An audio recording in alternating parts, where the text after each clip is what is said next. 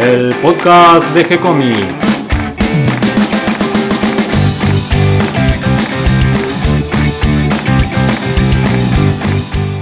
Muy bienvenidos a un nuevo episodio de G-Comics, el podcast donde hablamos de todas las técnicas necesarias para realizar un cómic, cómo dibujar un manga y todo el conocimiento requerido para dibujar esa historieta que tenemos dando vuelta en la cabeza.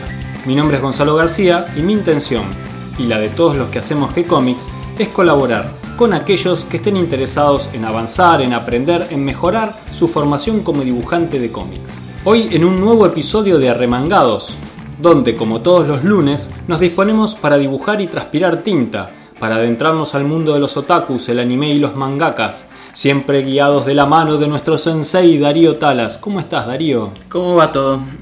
Muy bien, muy bien, estoy muy contento porque empezamos un nuevo episodio de Milena, el manga que estás dibujando y compartiendo aquí para todos en G-Comics. Sí, la verdad que estoy muy contento, muy feliz eh, y muy alegre también, porque no, eh, haber concluido este primer episodio y que haya tenido tan buena recepción.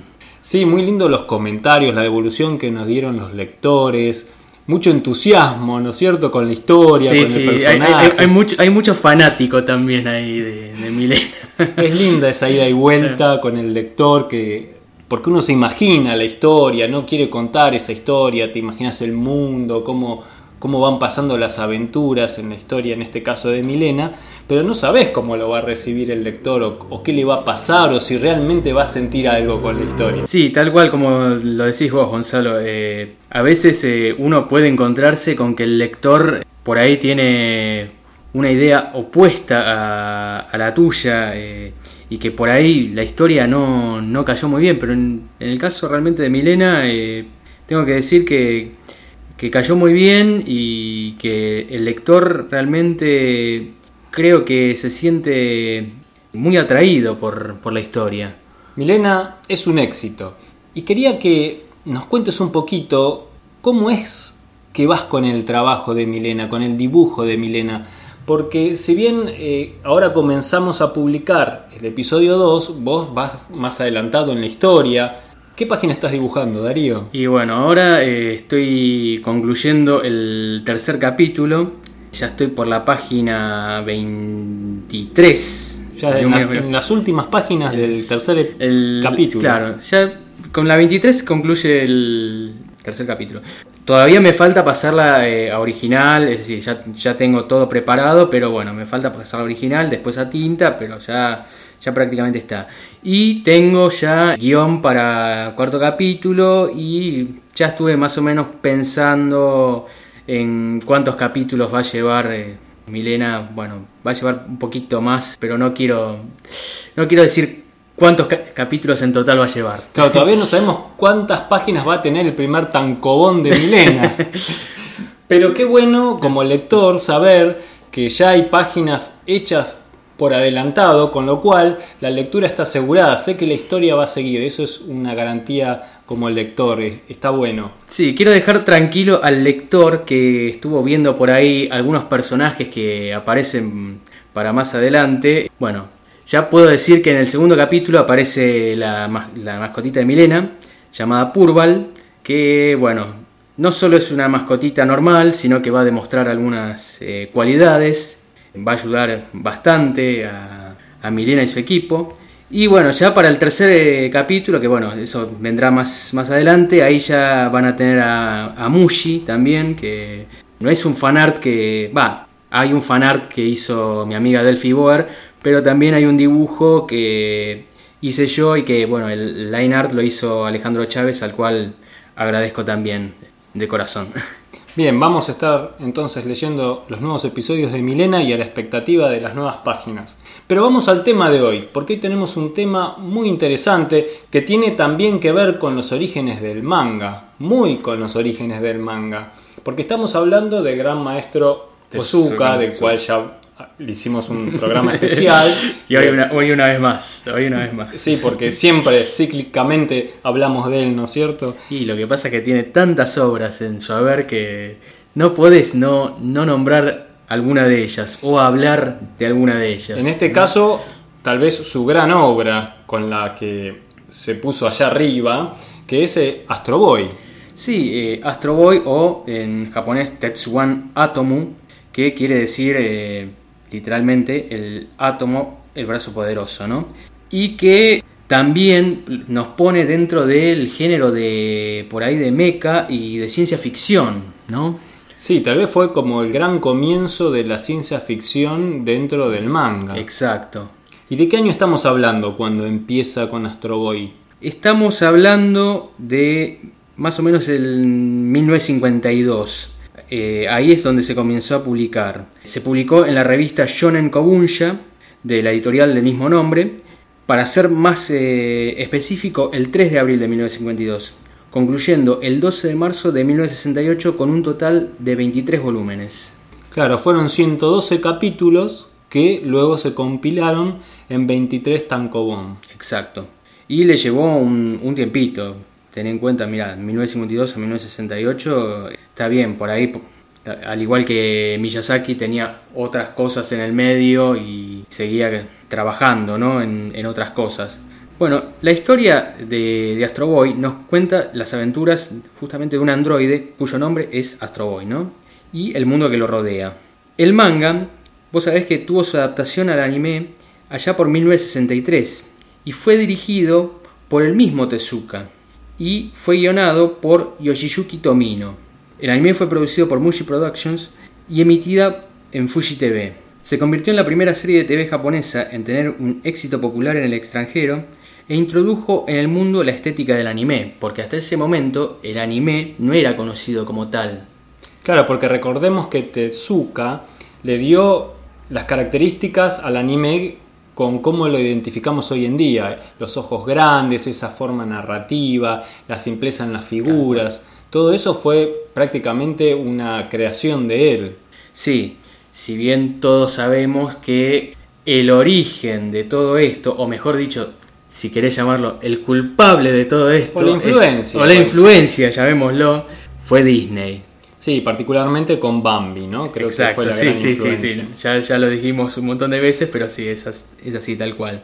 Sigamos con la historia. Bueno, Astro Boy nos sitúa en una historia de ciencia ficción, en un mundo donde los seres humanos coexisten con los robots, y nos cuenta las aventuras del protagonista, Astro Boy, que también es llamado Astro. Depende también eh, sí, las traducciones. Las traducciones, ¿no? exactamente, ¿no? Astro es un poderoso androide creado por el jefe del Ministerio de Ciencia, el Dr. Tenma. Él creó a Astro para sustituir a su hijo Tobio, Atomo en japonés, quien murió en un accidente automovilístico. El Dr. Tenma incorporó en Astro Boy las memorias de Tobio y comenzó a tratarlo como si fuese su verdadero hijo. Es una historia de ciencia ficción muy avanzada porque traslada la conciencia del hijo muerto hacia un androide. A un androide, porque él lo que quería era reemplazar a su hijo muerto con este androide.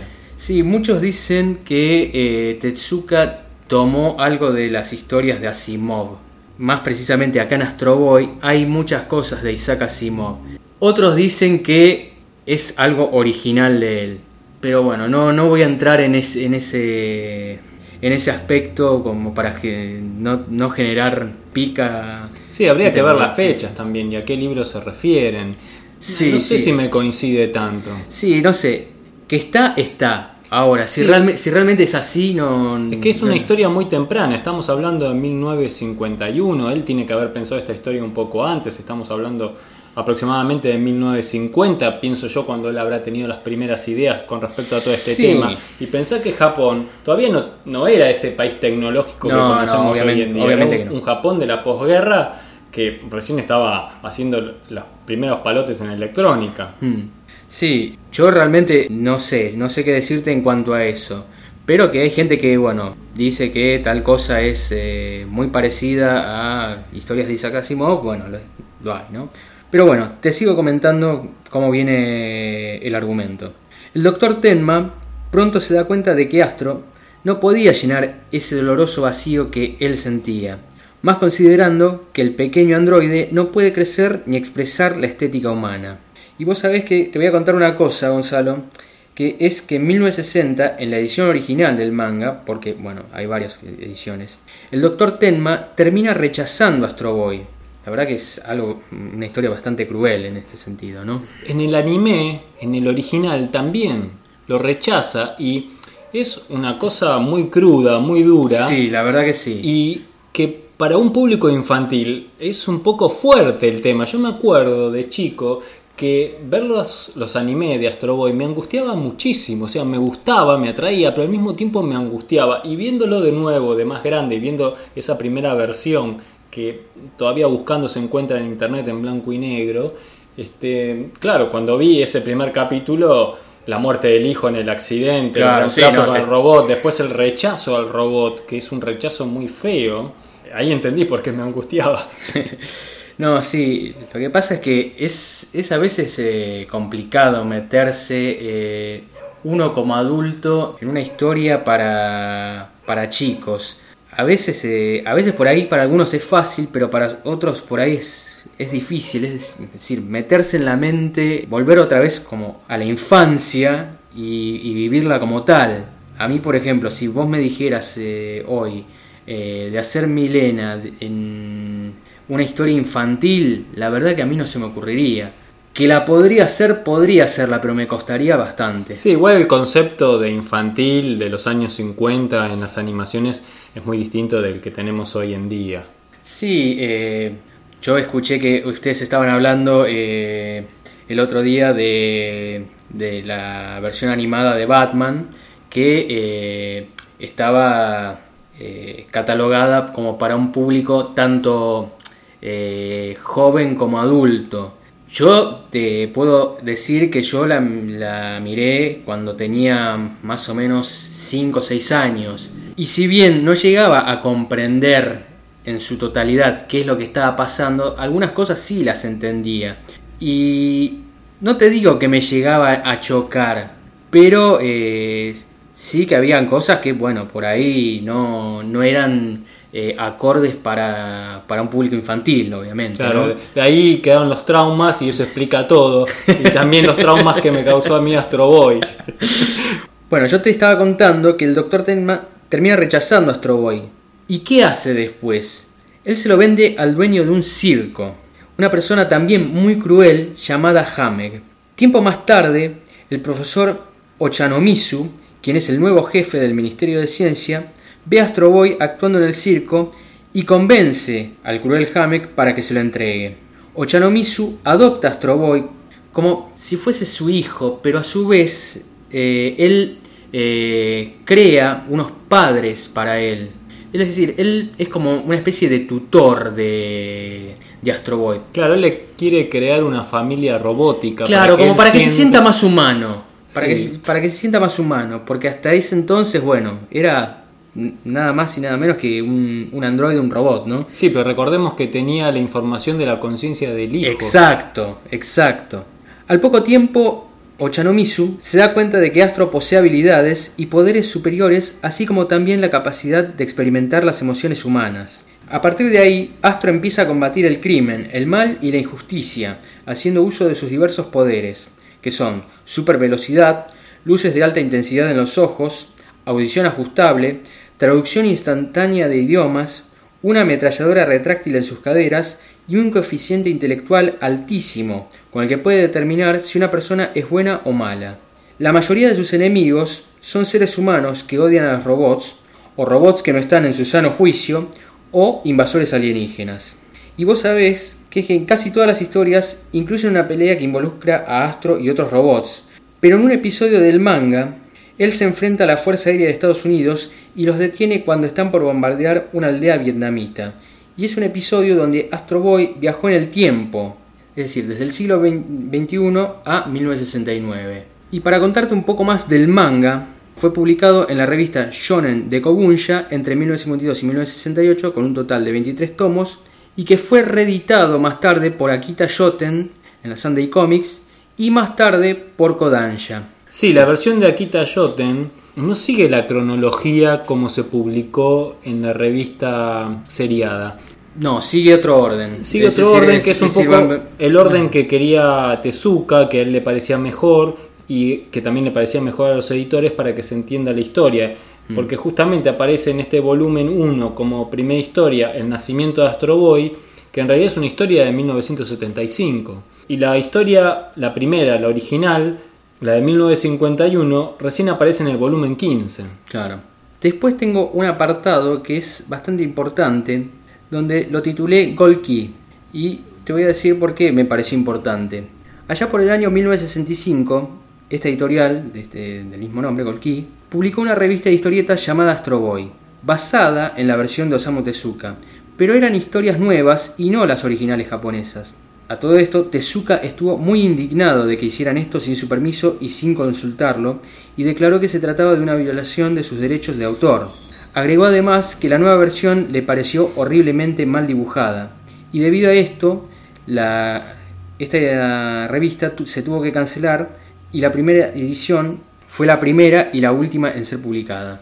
Bueno, creo que Tezuka tenía razón. obviamente, sí. de derechos de autor. Obviamente. Para mí, uno no puede hacer de un día para el otro utilizar la obra de, alguien y decir, bueno, vamos a. Vos sabés que recién hubo una versión en inglés del manga de Astro Boy en el año 2002, porque hasta ese año no, ninguna editorial obtuvo los derechos para hacer la traducción al inglés. Recién en el 2002 eh, Dark Horse adquiere los derechos y hace la traducción. Y después, no sé si vos conocías esta editorial, editorial Mopasa. No, no la es Una editorial argentina que publicó una revista de historietas llamada Las Fantásticas Aventuras de Astro Boy. Yo la verdad que no la vi por ningún lado. Qué sé yo, no sé, obviamente si tampoco eh, me aparece en qué momento fue editada esta revista, pero debe haber sido hace bastante tiempo, porque ahora no, esta editorial no, no me aparece como tal. Podemos hablar, si bien no es el tema de hoy, un poquito del anime, que consta de tres series. La primera es la, de 1963, como vos dijiste, que fue un éxito internacional. Que además del manga, del anime, también hay videojuegos. Se hizo una película en 3D en el 2009 y que además tiene merchandising de todo tipo, muñequitos. Sí, la, vos sabés que la película esa animada que vos decís es una película en realidad estadounidense y que se lanzó el 23 de octubre de 2009. Se anunció también, además, una nueva serie. Sí, en 2015. Yo no sé si... No la vi salir todavía. yo, tampoco. Así que creo que quedó ahí en, en stand-by. Pero bueno, esperemos que en algún momento salga, ¿no? De la edición de los 23 Tankobon se vendieron más de 100 millones de copias en varios idiomas y es el décimo manga más vendido en la historia. La franquicia en su totalidad, con los videojuegos, los muñequitos, la remera, Con, con, todo, los anime, dio una, un ingreso hasta ahora de unos 3 mil millones de dólares, convirtiéndose en una de las franquicias de manga y anime más exitosas. Decime, Darío, ¿nos quedó algo más por decir? Te puedo nombrar algunos personajes que hacen realmente la historia. No te voy a nombrar a todos porque realmente también son muchísimos. Hagamos un repaso rápido de los personajes principales. Claro, hacemos un repaso rápido. Vamos a empezar por el doctor Umataro Tenma, o doctor Boyton, o doctor Baltus. Eso depende las diferentes traducciones, ¿no? Él es el padre y creador de Astro Boy. Después pasamos al profesor Ochanomisu, o doctor Ochanomisu, o doctor Pachydermus J. Elephant. Es el jefe del Ministerio de Ciencia quien creó a los padres de Astro Boy para que éste sea un poco más humano.